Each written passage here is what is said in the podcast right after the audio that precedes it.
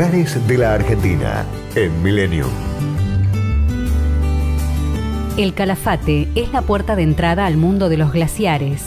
Toma su nombre de un pequeño arbusto que en primavera se cubre de flores amarillas y tiene un fruto muy pequeño de color violeta, típico del sur de la Patagonia.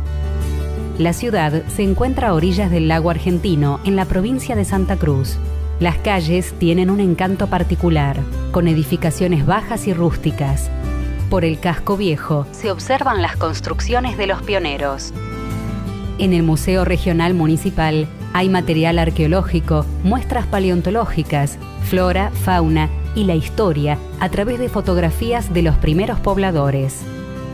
En el Paseo de los Artesanos se ofrecen productos y artículos regionales elaborados con la materia prima de la zona. Hay mates, cuadros, artículos en cuero, cerámica, piedra, platería y tejidos. En el Centro de Interpretación Histórica se puede viajar a través de la historia argentina, desde la era de los dinosaurios hasta los días de la colonización europea. Glaciarium es un centro cultural y científico activo en donde se divulgan las últimas investigaciones sobre los glaciares y su entorno. El sitio arqueológico Punta Hualichu, relevado por Francisco Moreno en 1887, permite apreciar arte rupestre de los pueblos originarios y sus tradiciones. La Reserva Natural Municipal Laguna Nimes ha sido identificada como área para la conservación de las aves, albergando especies residentes y migratorias.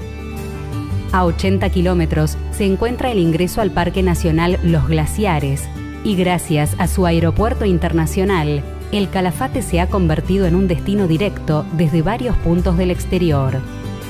La leyenda tehuelche dice, quien come Calafate siempre regresa. Destinos, culturas y valores. Lugares de la Argentina en Millennium.